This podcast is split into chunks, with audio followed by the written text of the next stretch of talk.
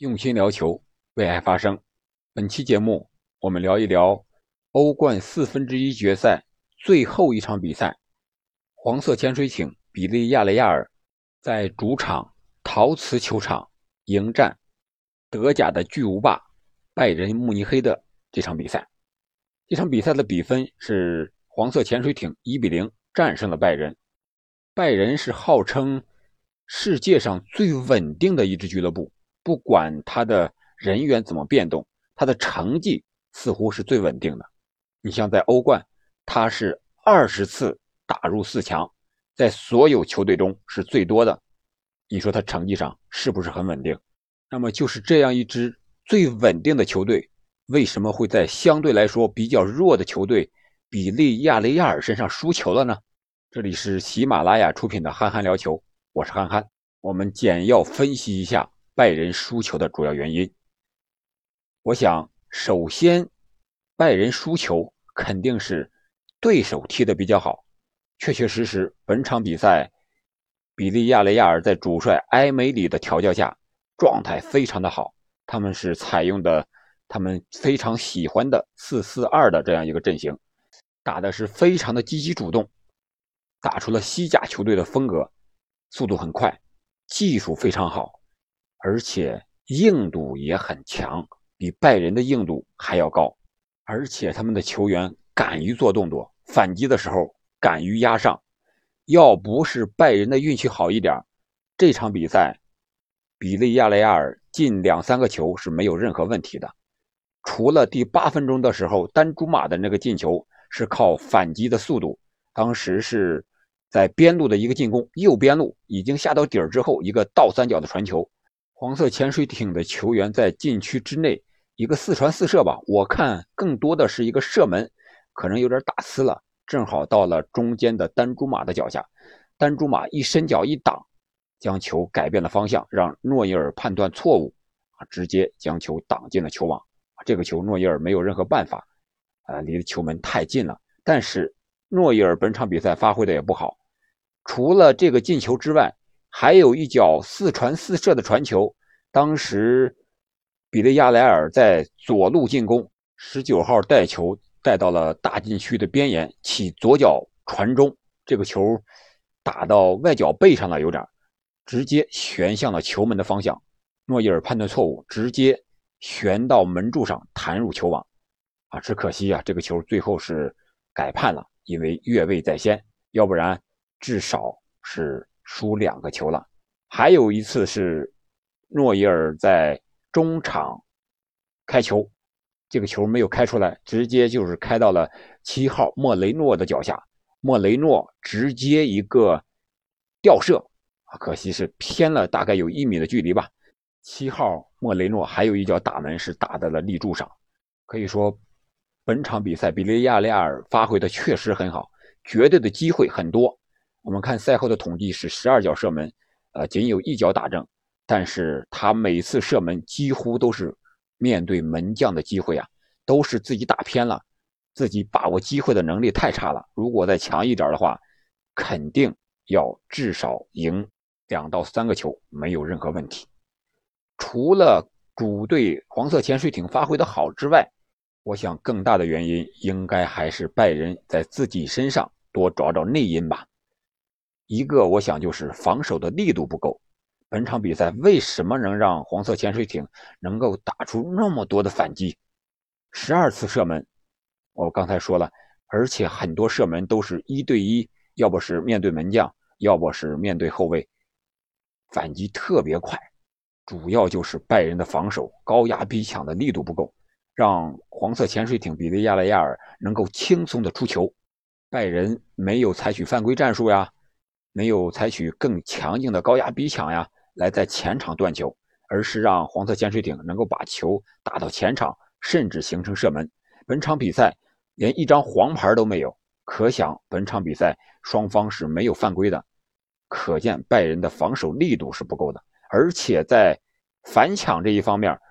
拜仁也是落后于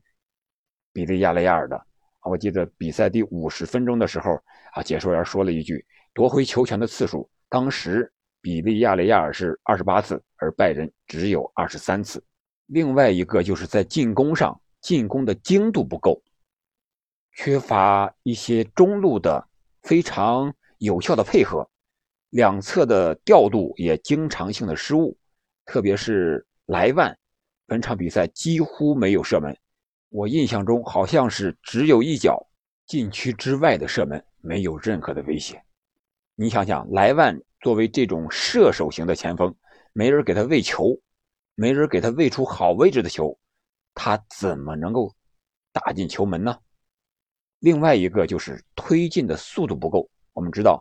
拜仁喜欢是四二三幺的阵型，本场比赛也是排出了四二三幺的阵型。阿方索·戴维斯也回归了，前场的首发还有格纳布里和科曼，这都是边路的好手啊，但是。科曼的速度没有发挥出来，阿方索·戴维斯的边路一条龙也没有发挥出来。阿方索·戴维斯呢，喜欢突突进去之后没有合适的传中机会，然后他又回扣，扣回到自己的右脚，右脚是他的逆足脚，他的逆足脚确确实实能力是不行的，传球传不好，射门打偏了，就有这么两次。阿方索·戴维斯这个球处理的不是特别好。啊，要从阿方索·戴维斯这个逆足角来看，想到了巴萨的登贝莱和特劳雷。我们看看登贝莱和特劳雷在巴萨的右路进攻的时候，明显是不一样的两个打法。特劳雷呢，只能往边路突，然后是传中，而他的逆足角是不行的。而登贝莱就更难防了，为什么？因为他两个脚都可以，可以下底传中，也可以用逆足左脚兜进来往里传，或者是射门。所以说，现在顶级的球员对两只脚的平衡能力要求都非常高了啊！这是一个小插曲啊。那这三个不够，防守力度不够，进攻精度不够，推进速度不够，产生的根源是什么呢？我想主帅纳格尔斯曼也已经看到了，那就是他中场进行的一个调整，把这个中场控制，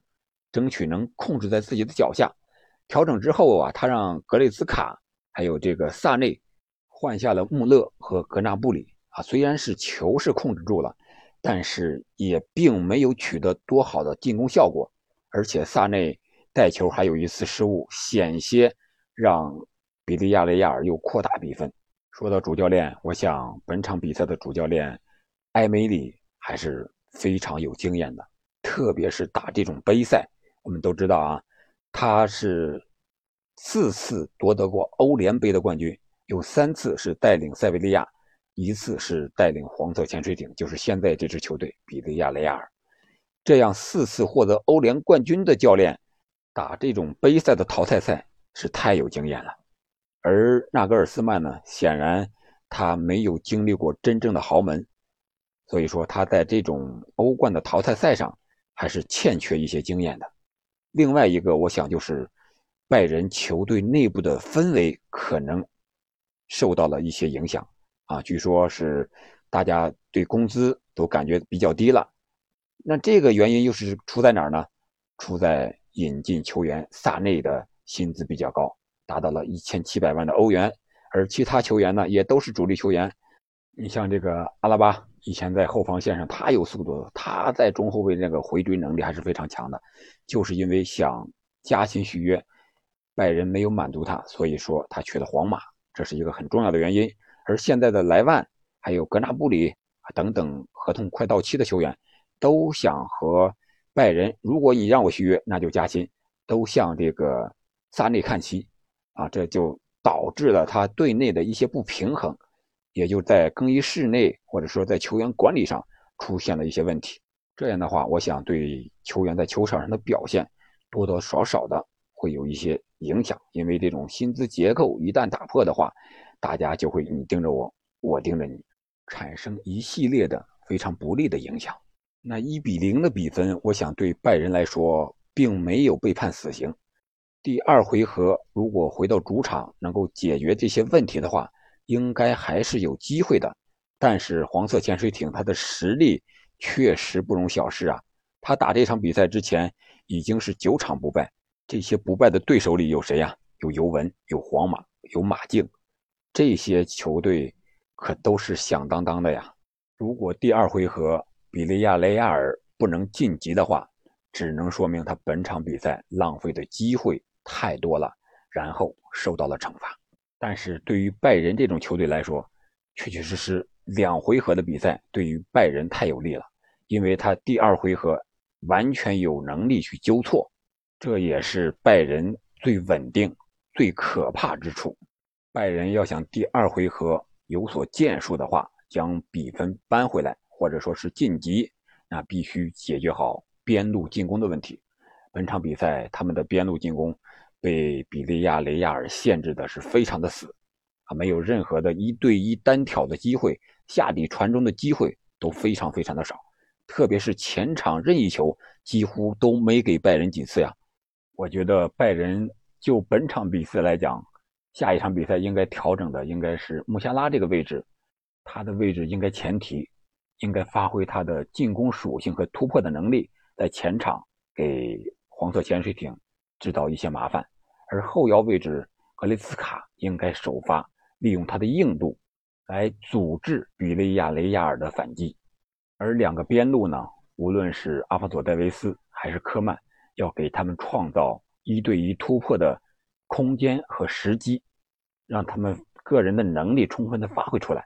这样的话才能够边中结合的给莱万也好，穆勒也好，禁区之内的人创造更多打门的机会。但是这就有两面性了，拜仁肯定第二回合要大举压上进攻，这也给他们的防守留下了更多的隐患。比利亚雷亚尔要。第二回合还能发挥第一回合这样水平的话，他们是完全有能力能够晋级的。本届欧冠淘汰赛踢到现在，包括十六进八，还有八进四了这些比赛，没有一场是打过加时的。有可能这场比赛第二回合会造成一个加时赛。如果打加时的话，我想拜仁的板凳深度会发挥很大的作用。那个时候，我想拜仁就可以看到晋级的希望了。好了，本期节目我们就聊到这里。你觉得拜仁和比利亚雷亚尔谁会最终晋级欧冠的四强呢？欢迎在评论区留言，我们下期再见。